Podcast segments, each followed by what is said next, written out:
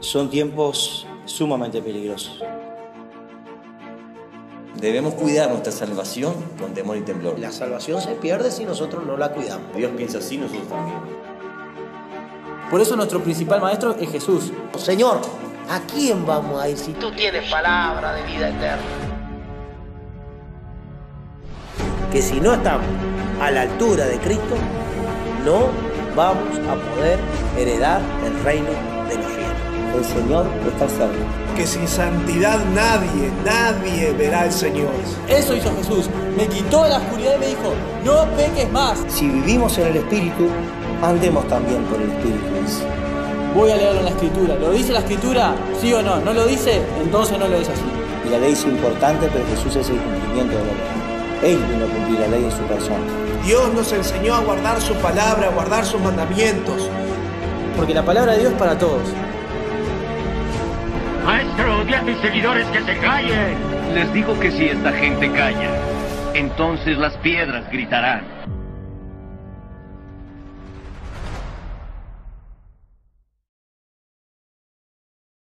Como dice Spurgeon en uno de, su- de sus sermones, eh, el hombre de un solo tema, dice, y habla del apóstol Pablo. Y era una persona que se, estaba, se entregaba 100% a lo que, a lo, a lo- a lo que, a lo que, a lo que estaba haciendo. Inclusive como estaba en el error, estaba en esa línea. Y él creía, eh, o sea, entonces, porque hay una parte, indudablemente, que nos, nos compete a nosotros. Dios pone todo, todo de sí, todo su amor, todo- y después viene la, la- la decisión nuestra, como decía el, el pastor. La pregunta que Jesús hizo ahí, ¿y ustedes quién dicen que soy yo? Porque eso, eh, eso realmente pesa en nuestra vida. En nuestra vida. Son pasos que vamos dando, ¿no? Porque capaz que hoy estamos en un determinado lugar, hoy, pero miramos para atrás y estábamos en otro lugar, y hoy, gracias a Dios, estamos en otro lugar. Gracias a la- por la gracia y el amor de Dios, ¿no? Pero vamos creciendo en la gracia, y, y creo, pero creo que hay una parte, hay una gran parte que la ponemos nosotros, que decimos, sí Señor, yo quiero una milla más, sí Señor, yo quiero ir un paso más. Y Jesús creo que lo llevó, a eso lo estaba llevando él, cuando le estaba preguntando. lleva el eso. Señor. A eso lo estaba llevando los discípulos. ¿Y ustedes quién dicen que soy yo? Como diciendo, ¿qué, qué lugar tengo yo en, en- en sus vidas? Porque Pedro siempre era el que estaba iba ahí. un Estaba paso- respondiendo por y todo, respondía ¿no? ahí. Dice, no, dice, no, Señor, ¿a dónde iremos si solo tú tienes palabras? Y ahí tenemos otra, otra, experiencia, eh, experiencia otra verdad. tremenda. Ahí tenemos otra verdad en esta escritura que citaste, hermano Leonardo, de cuando eh, los confronta ahí otra vez el Señor, cuando muchos se fueron de al lado del Señor Jesús. Ah, sí, había Dura tu palabra. Porque él habló de carne, habló de sangre, de comer su carne, de beber su sangre, ¿eh? cuando estaba enseñando. Y claro, dice que muchos de sus discípulos ya no andaban con él. Claro, porque había muchas personas que le seguían a todos lados y escuchaban sus enseñanzas. Estaban los, los 12 apóstoles, pero había muchos más que le seguían, que, que le llamaban discípulos también. Pero claro, llegó un momento que tomar, o sea, que, que- que se fueron. La puerta se hizo estrecha. Dios lo confronta a ellos mismos de la misma manera que lo confronta en esta pregunta y, y- y les dice, le hace, ¿ustedes quieren irse? Ahí es la misma confrontación que estamos hablando de, de- de ahora. De quién dice la gente que soy yo, quién dicen ustedes. La gente dice tal cosa. ¿Y ustedes? Y hay Porque está- ahí también. Porque estaba interesado en ello. Es que estás interesado en los que escogiste, Claro, en el crecimiento de ellos, en la madurez de ellos. sí, había un plan muy importante.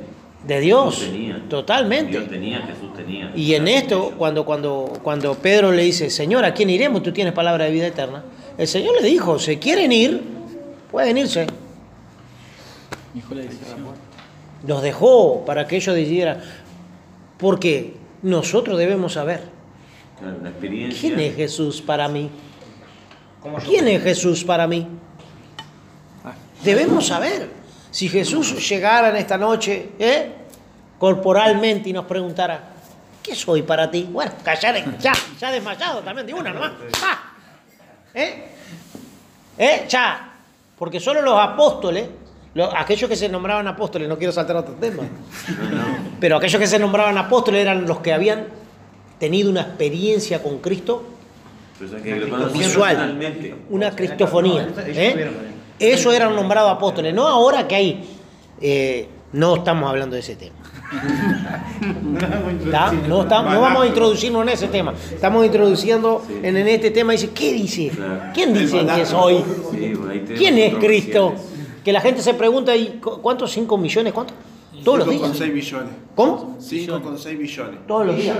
Por todos los días. Todos los días, hermano. Todos los días. Es una pregunta que debemos contestar. ¿O Todos los días se preguntan, ¿quién es Dios Jesús? y quién es Jesús? ¿Qué es la Biblia también? La debemos contestar. Tenemos la responsabilidad de contestar. De Google. Él es el Hijo de Dios, Pastor, el Salvador. creo que la palabra clave es esa, Cristo, que significa el Mesías. Que cuando, cuando Pedro responde, tú eres el Cristo. El Hijo del Dios Y hoy viviente. el hermano, eh, hermano Leo decía que la persona, por más que tenga conocimiento, por más que tenga, por más que tenga todo lo que tenga, lo que necesitamos es salvación. ¿Y quién nos da salvación? Solamente Cristo. Y si no creemos en Cristo, Por eso lo hemos perdido todo. Lo que Jesús le dice a Pedro, bienaventurado eres Simón, porque no te lo ha revelado sangre y carne. Tremendo. No- Ahí está que no es carne y sangre, que, que la revelación. La revelación viene de Dios, mismo de Dios. Por eso decimos, no, me estoy, estoy sintiendo algo en mi corazón. Debe ser algo no. Nosotros sabemos qué cosa nos llama Dios. Totalmente. A orar, a escudriñar la escritura, a predicarle a las personas. Sí. ¿Quién va a ser que te está llamando? Dios está ahí. Y, no te- y quizá uno no escucha una voz audible, pero una admonición, un llamado en nuestra conciencia, en nuestro, en nuestro interior, lo estamos sintiendo que Dios nos está atra- atrayendo con lazos de, de amor, nos está llamando. Que Pablo dice que eh, Dios eh, se siente que ruega por nosotros, a través de nosotros, ruega a Dios ¿eh? a la humanidad, buscándolos para la salvación. Y no vamos a buscar ninguna explicación o para decir quién es Jesús, científica, si no, no vamos confiarlo como dice que la fe viene por el oír, la, oír la palabra de Dios. Entonces estamos confiados de que nosotros hablando la palabra de Dios puede una persona ser convencida, pueda creer y conocer quién es Jesús, por el mensaje del Evangelio. Porque dice que la, la palabra de Dios es ella pro- pro- produce aquello para lo cual ha sido enviada. Ella produce un efecto, dice que es como espada de dos filos, que penetra hasta y que dice que descubre los pensamientos y las intenciones el de Dios. alma, Hasta el tuétano. la coyuntura.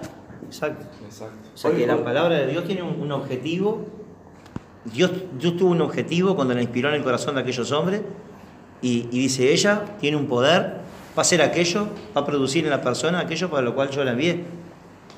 Y más Chao. allá que hoy por hoy hay muchas opiniones y se dice de Cristo, este, pero nosotros confiamos que por más que eso suceda o personas puedan tener cierta idea o opiniones en sus corazones, sabemos que la palabra de Dios es poderosa y puede transformar su vida, por más que sea escéptico, por más que sea incrédulo, por más que esté en la posición, su corazón esté en la posición que esté.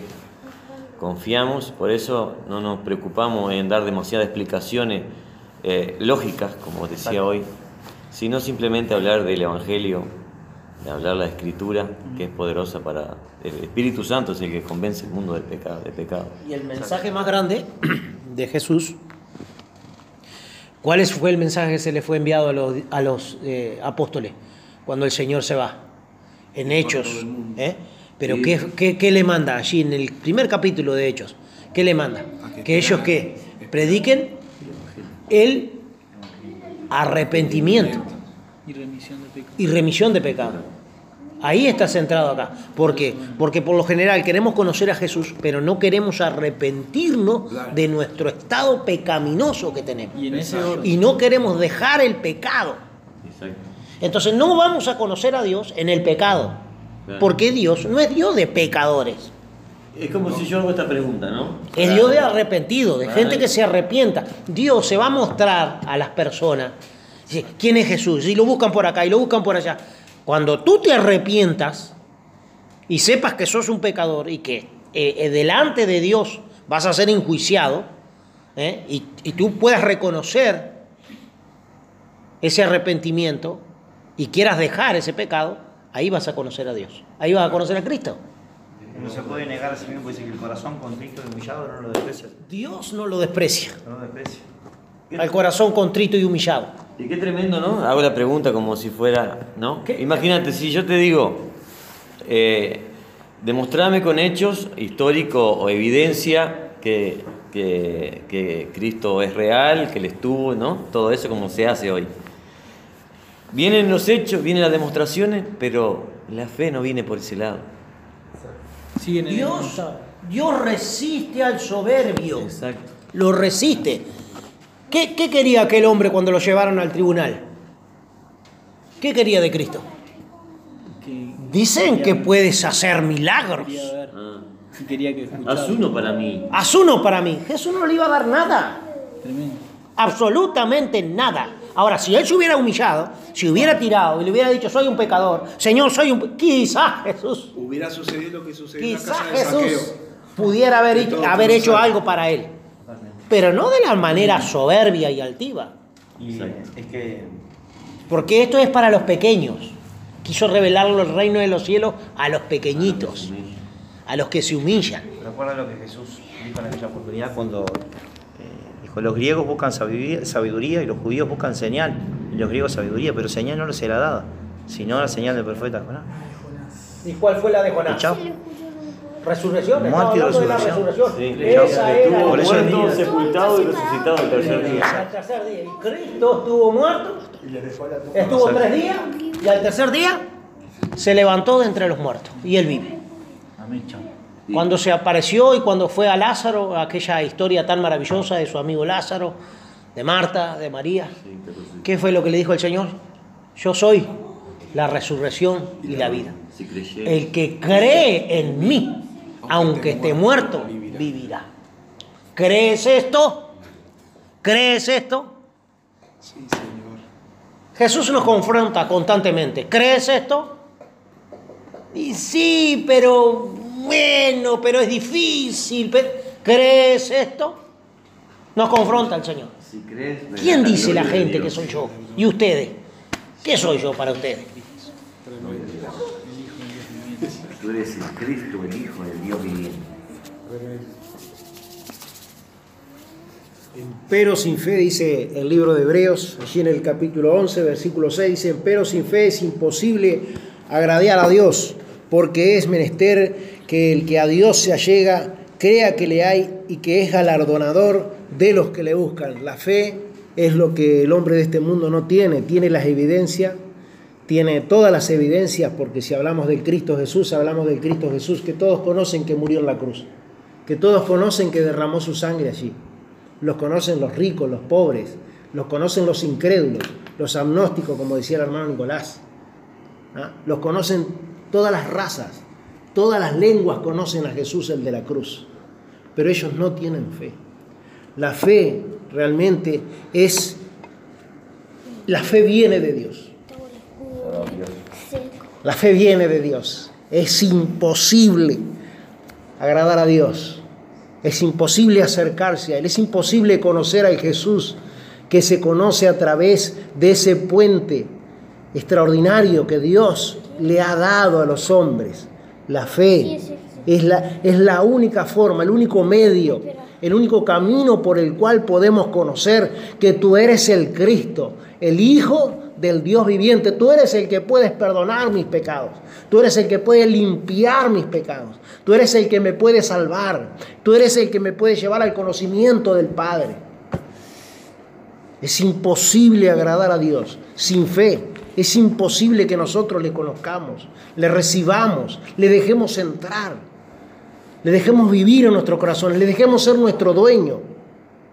Nosotros podemos pasar mucha, más allá del hombre, del hombre del mundo, del hombre que no conoce a Cristo o que no se acerca a Cristo. Este, tenemos hoy lo que decía nuestro hermano Leonardo y compartía con nosotros de esa persona que, que, este, que podía bendecirlo y estaba haciendo cosas que realmente no correspondían con una persona cristiana, con un hombre de Dios. Y así, así muchas veces hay muchas personas también que conocen a Dios, pero tampoco le conocen. No conocen al Cristo de esa manera en que Dios desea ser conocido. Sin fe es imposible agradar a Dios. Podemos conocer todo de Jesús, podemos conocer las escrituras de tapa a tapa, podemos conocer toda la Biblia. Pero es necesario nacer de nuevo. Es necesario nacer de nuevo. Es necesario nacer de nuevo. Porque si no se nace de nuevo, no vamos a ver el reino de Dios. Es una realidad. Es una realidad y es una confrontación de cada día, realmente. ¿Quién es Jesús, hermano? ¿Eh? Creo que Jesús nos pregunta cada día al levantarnos quién soy. Porque ¿Quién soy para ti? Oh Señor, tú eres mi amado. mañana. Dijo el cantar de los cantares. ¿Oye? Mi amado, dice. Ahí habla del amado, pero el amado golpeó, golpeó, golpeó, golpeó, golpeó y nunca le abrió. Y el amado se cansó y se fue. Y después salió buscando. Y si ven a mi amado, ¿eh? Díganme, saber. Que estoy re enamorada. Estoy muerta de amor, dice esa mujer de cantares, que es la iglesia. ¿eh? Pero no le abrió. Y muchas veces yo quiero conocer a Cristo, conocer a Cristo, conocer a Cristo, pero no nos humillamos. No queremos, ¿eh? Y él golpea y golpea, golpea y golpea. Y no, no le abrimos porque tenemos miedo de una cosa, tenemos miedo de otra. ¿Y qué van a decir? ¿Y, ahora que soy cristiano, ¿y qué van a decir? ¡Ay! Eso es el principio. Me hizo acordar el joven rico cuando Jesús le, le, cuando el joven le pregunta a Jesús y le dice sí, y el joven rico le dice sí, yo he guardado los mandamientos. Todo. Y ahí Jesús le golpea la puerta del corazón porque le dice, golpea ahí, una cosa te falta. Te falta. Ay, Y que Jesús está. le dijera, una cosa te falta, ya estaba arruinado.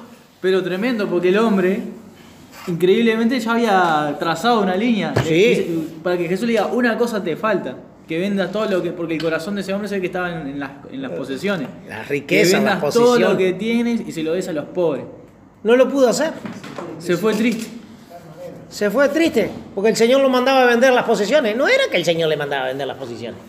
El corazón que. era lo único en lo que estaba basado su corazón. Exactamente. no era. Yo creo que si él se tiraba de rodillas, ¡oh Señor, quita esta! esta- Exacto. ¿eh? Eso es lo que sucede en nuestras vidas también. Quita esto, esta- esta- este afán de las cosas materiales, quítalo ahora, ahora, ya. El Señor lo dejaba con toda la riqueza para qué? Para su reino, para su evangelismo. Bendito sea el nombre del Señor. Y creo que Jesús golpea la puerta de nuestra vida todos los días. Porque en el trabajo, ¿quién soy para ti? Y cuando me levanto, ¿quién soy para ti? Cuando me voy a acostar, ¿quién soy para ti? Cuando tengo una situación difícil, ¿quién, quién soy yo para ti? Constantemente. Ayúdanos, Señor. Es esa pregunta. Y ese es el problema que tiene el hombre hoy por hoy. ¿Por qué? Porque el hombre se encuentra con Jesús y se encuentra con aquello realmente que, que Jesús le pide que deje, que abandone, que destruya en su vida, que no le sirve, no le sirve para conocerlo a Él. El pecado no nos sirve para conocer a Jesús. Si no lo abandonamos, si no renunciamos a Él, no lo vamos a conocer. No vamos a conocer, no vamos a tener esa, eh, la- la oportunidad de alcanzar esas promesas que están ahí para todos nosotros. Las promesas están, son inamovibles. ¿Quién las hizo? Dios. Dios hizo esas promesas. Él cumplió. Él, puede cumplir cada una de esas promesas. No va a faltar ninguna de ellas en la que Dios no cumpla alguna de sus promesas. Pero nosotros tenemos que tomar el camino que Él desea que tomemos. Hablaba con una persona ayer y hablaba, y hablaba del Evangelio. Y me decía esta persona que ella era metodista. ¿Ah? Pero no estaba de acuerdo con, con algunos textos de las Escrituras. Los cuales Dios se mostraba un Dios de justicia, un Dios de juicio, un Dios de que los pecadores no entrarán al reino de los cielos. No, ahí ya está, pues ya cierra la y se- se acabó. ¿Eh? Es que realmente si, si esa persona eh, se, pusiera a, se pusiera a pensar y pusiera a hacerse un análisis, simplemente un análisis este, bien sencillo, que ella cree en el Dios de amor, ¿ah? y que ella no cree en ese Dios que va, que, que- que va a lanzar a, a la, a la gente al infierno. La Biblia no dice que Dios va a lanzar a la gente al infierno. Eh, la Biblia nos habla de que los hombres deciden ir a ese lugar. ¿Ah?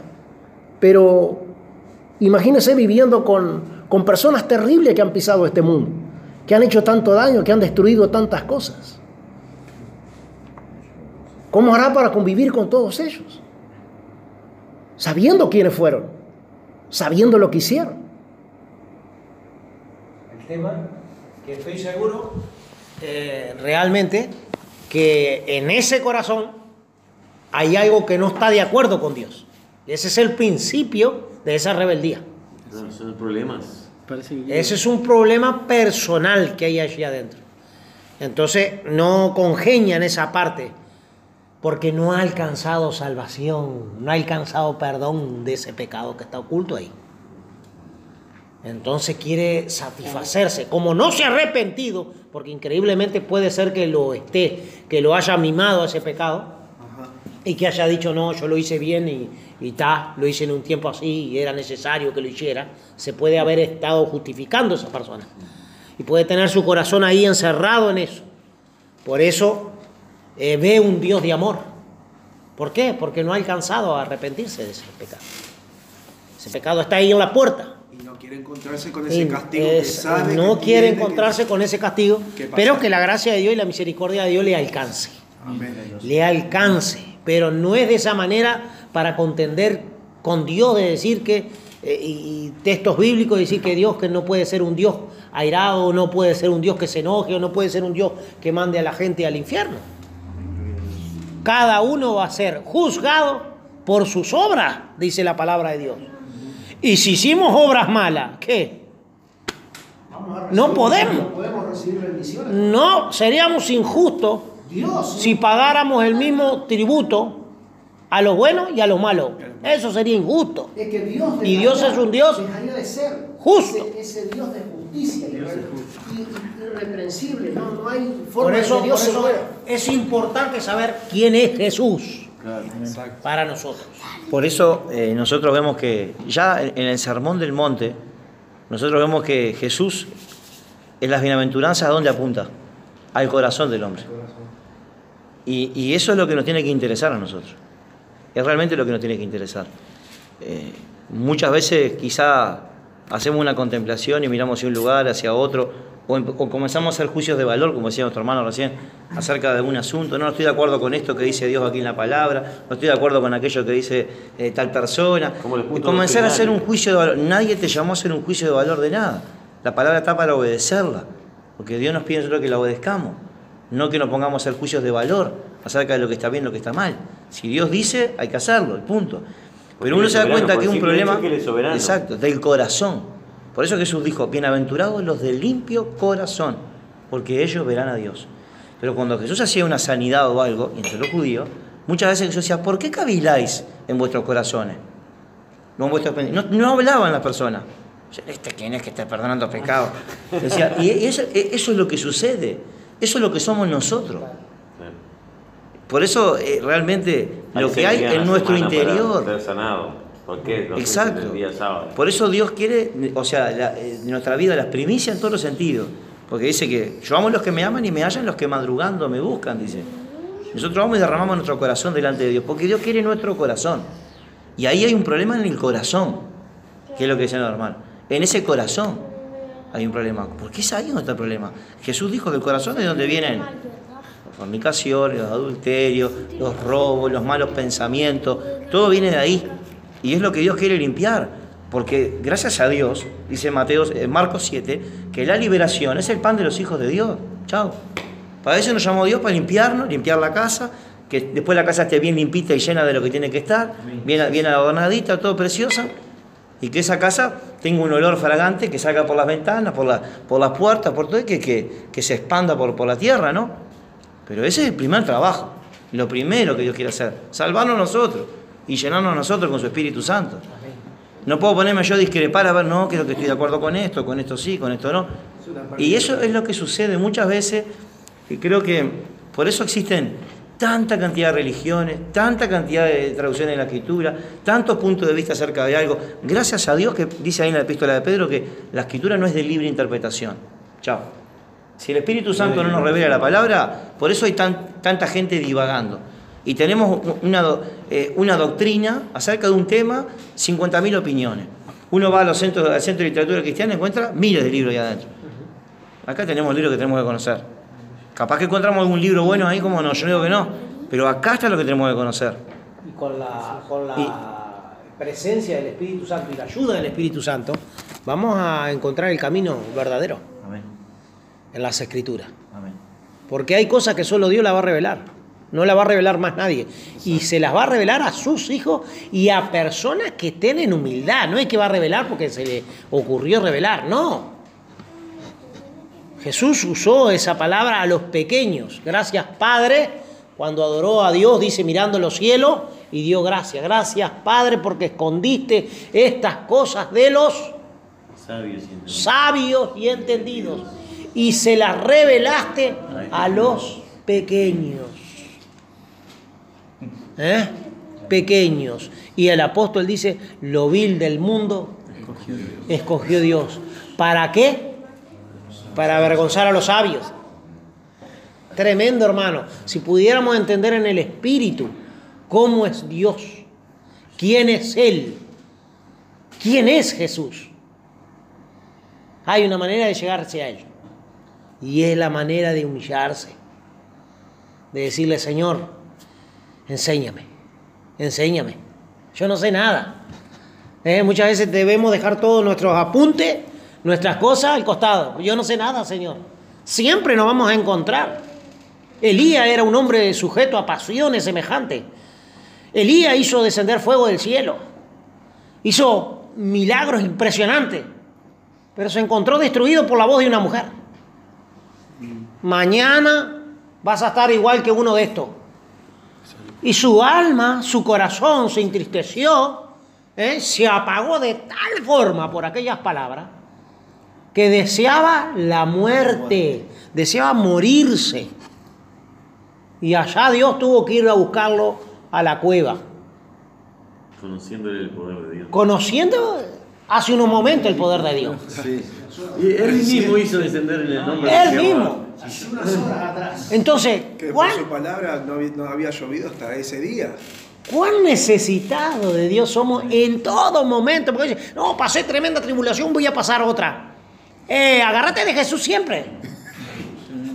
Porque es una realidad. Porque a veces nosotros decimos, "Ah, pasé tremenda prueba, ahora sí, ahora sí.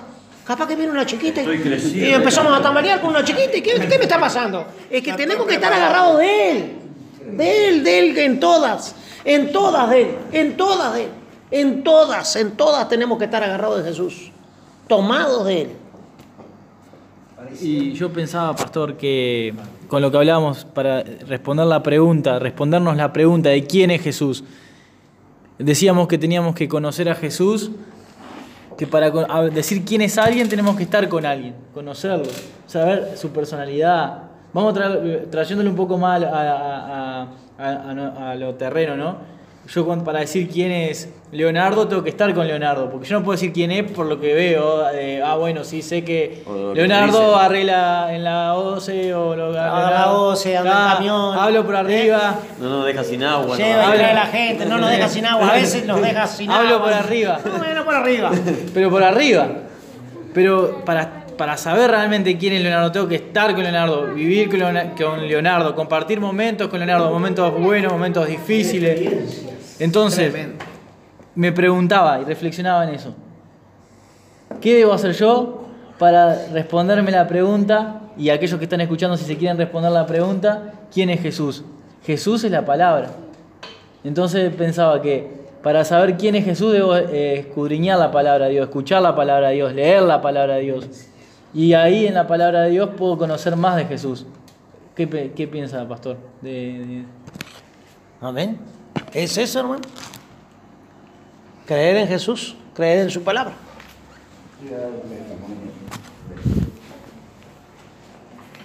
Yo voy a dar un testimonio que, que hoy me, me contó un compañero, el compañero es cristiano.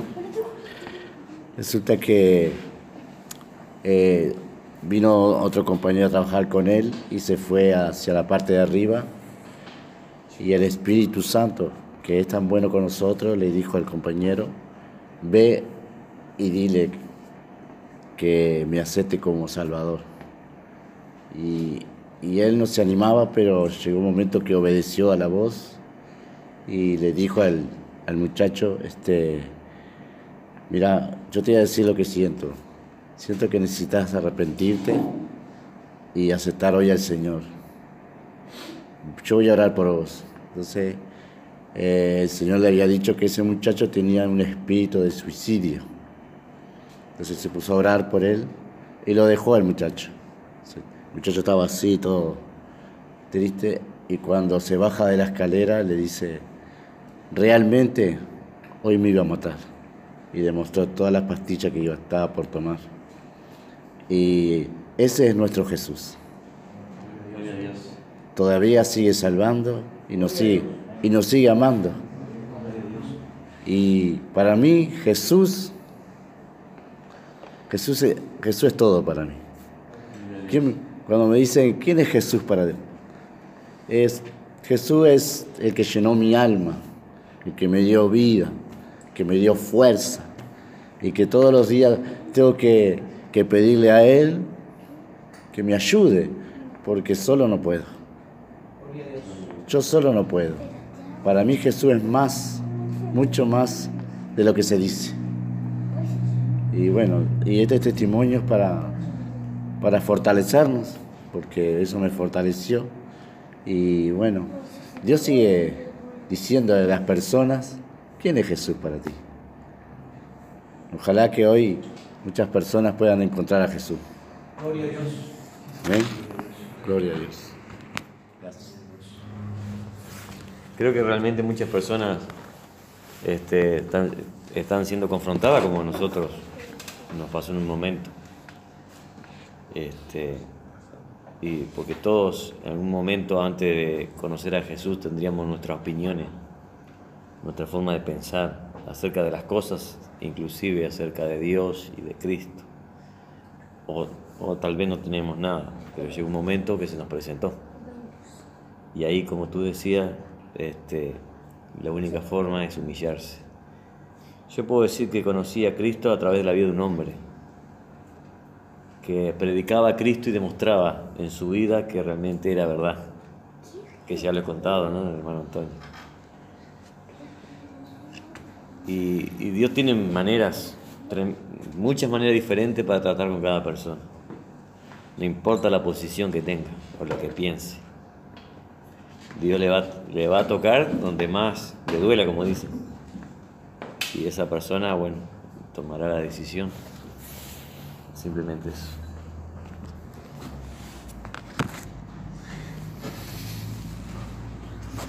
Bendito sea el Señor. Realmente Dios en su misericordia eh, se revela a nosotros. Nos hemos este, dado cuenta que Dios en su misericordia se ha revelado a cada uno de nosotros. Y creo firmemente que eh, esa pregunta, ¿quién es Jesús? Creo que muchos de nosotros la podemos responder y tenemos eh, claro realmente que quién es Jesús. Creo que se nos demanda eso. Cada día. Y ese amor realmente que nosotros debemos demostrarle al Señor Jesucristo, eh, de que Él es nuestro Salvador, de que Él es el que perdona todo nuestro pecado. Y el que perdona todas nuestras rebeliones, el que sana todas las dolencias. Dios le dijo a su pueblo, yo soy tu sanador. Que Dios nos ayude a que nosotros podamos acercarnos más al Señor y reconocerle más su obra maravillosa, su obra de salvación, su obra de santificación. Que le sigamos reconociendo. ¿eh? Y que nos humillemos. Esa es la parte más importante para conocer a Jesús, es humillar, dejar el librito al costado y, y dejar que Dios, que Dios sobre, que Dios sobre en nuestros corazones, en nuestra vida, en nuestras almas. Eh, hay momentos que no sabemos cómo, cómo Dios lo va a hacer, pero está.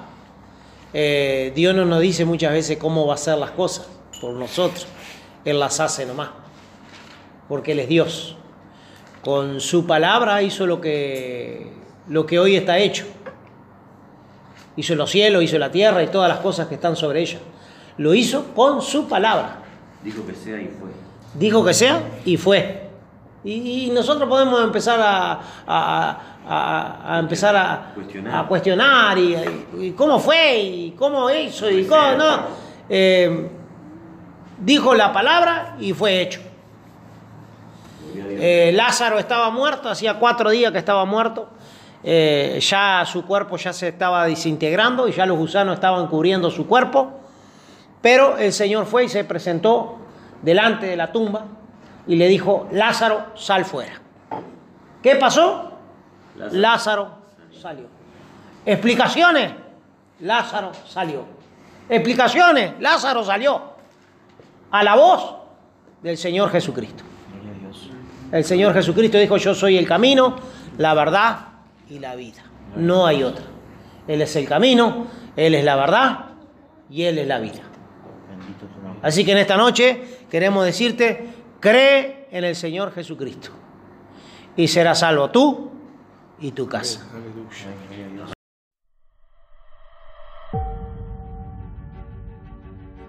Son tiempos sumamente peligrosos. Debemos cuidar nuestra salvación con temor y temblor. La salvación se pierde si nosotros no la cuidamos. Dios piensa así, nosotros también. Por eso nuestro principal maestro es Jesús. Señor, ¿a quién vamos a ir si tú tienes palabra de vida eterna? Que si no estamos a la altura de Cristo, no vamos a poder heredar el reino. El Señor está cerca. Que sin santidad nadie, nadie verá al Señor. Eso hizo Jesús. Me quitó la oscuridad y me dijo, no peques más. Si vivimos en el Espíritu, andemos también por el Espíritu. Voy a leerlo en la escritura. ¿Lo dice la escritura? ¿Sí o no? ¿No lo dice? Entonces no lo es así. Y la ley es importante, pero Jesús es el cumplimiento de la ley. Él vino a cumplir la ley en su persona. Dios nos enseñó a guardar su palabra, a guardar sus mandamientos. Porque la palabra de Dios es para todos. Maestro, di a tus seguidores que se callen. Les digo que si esta gente calla, entonces las piedras gritarán.